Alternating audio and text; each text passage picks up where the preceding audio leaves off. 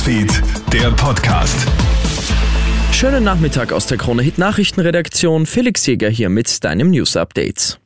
Im Kinosaal und in der Theaterloge musst du eine Maske tragen, auf der Diskotanzfläche aber nicht. Für viel Unverständnis und Ärger sorgt die Maskenpflichtausnahme für die Nachtgastro.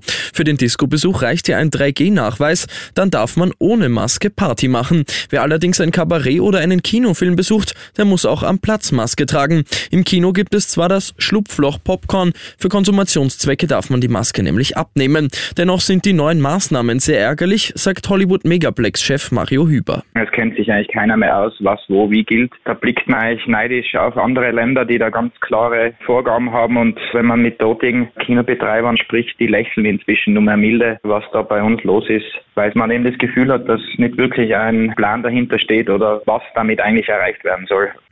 Mit 13 Jahren hinterm Autolenkrad und das auch noch betrunken. Für großes Aufsehen sorgt eine Verkehrskontrolle in Salzburg. Kurz vor 5 Uhr früh stoppen Beamte den Burschen, der gerade mit dem Wagen seiner Mutter durch die Gegend fährt. Ein Alkotest hat fast 0,9 Promille ergeben. Gegenüber den Polizisten hat der Bub nur angegeben, dass seine Mutter ihn gebeten hätte, das Auto umzuparken. Nina Laubichler von der Polizei Salzburg. Ihm wurde die Weiterfahrt untersagt und die Fahrzeugschlüssel abgenommen. Zudem wird er angezeigt und auch die Mutter und äh, dem Jugendamt wird berichtet.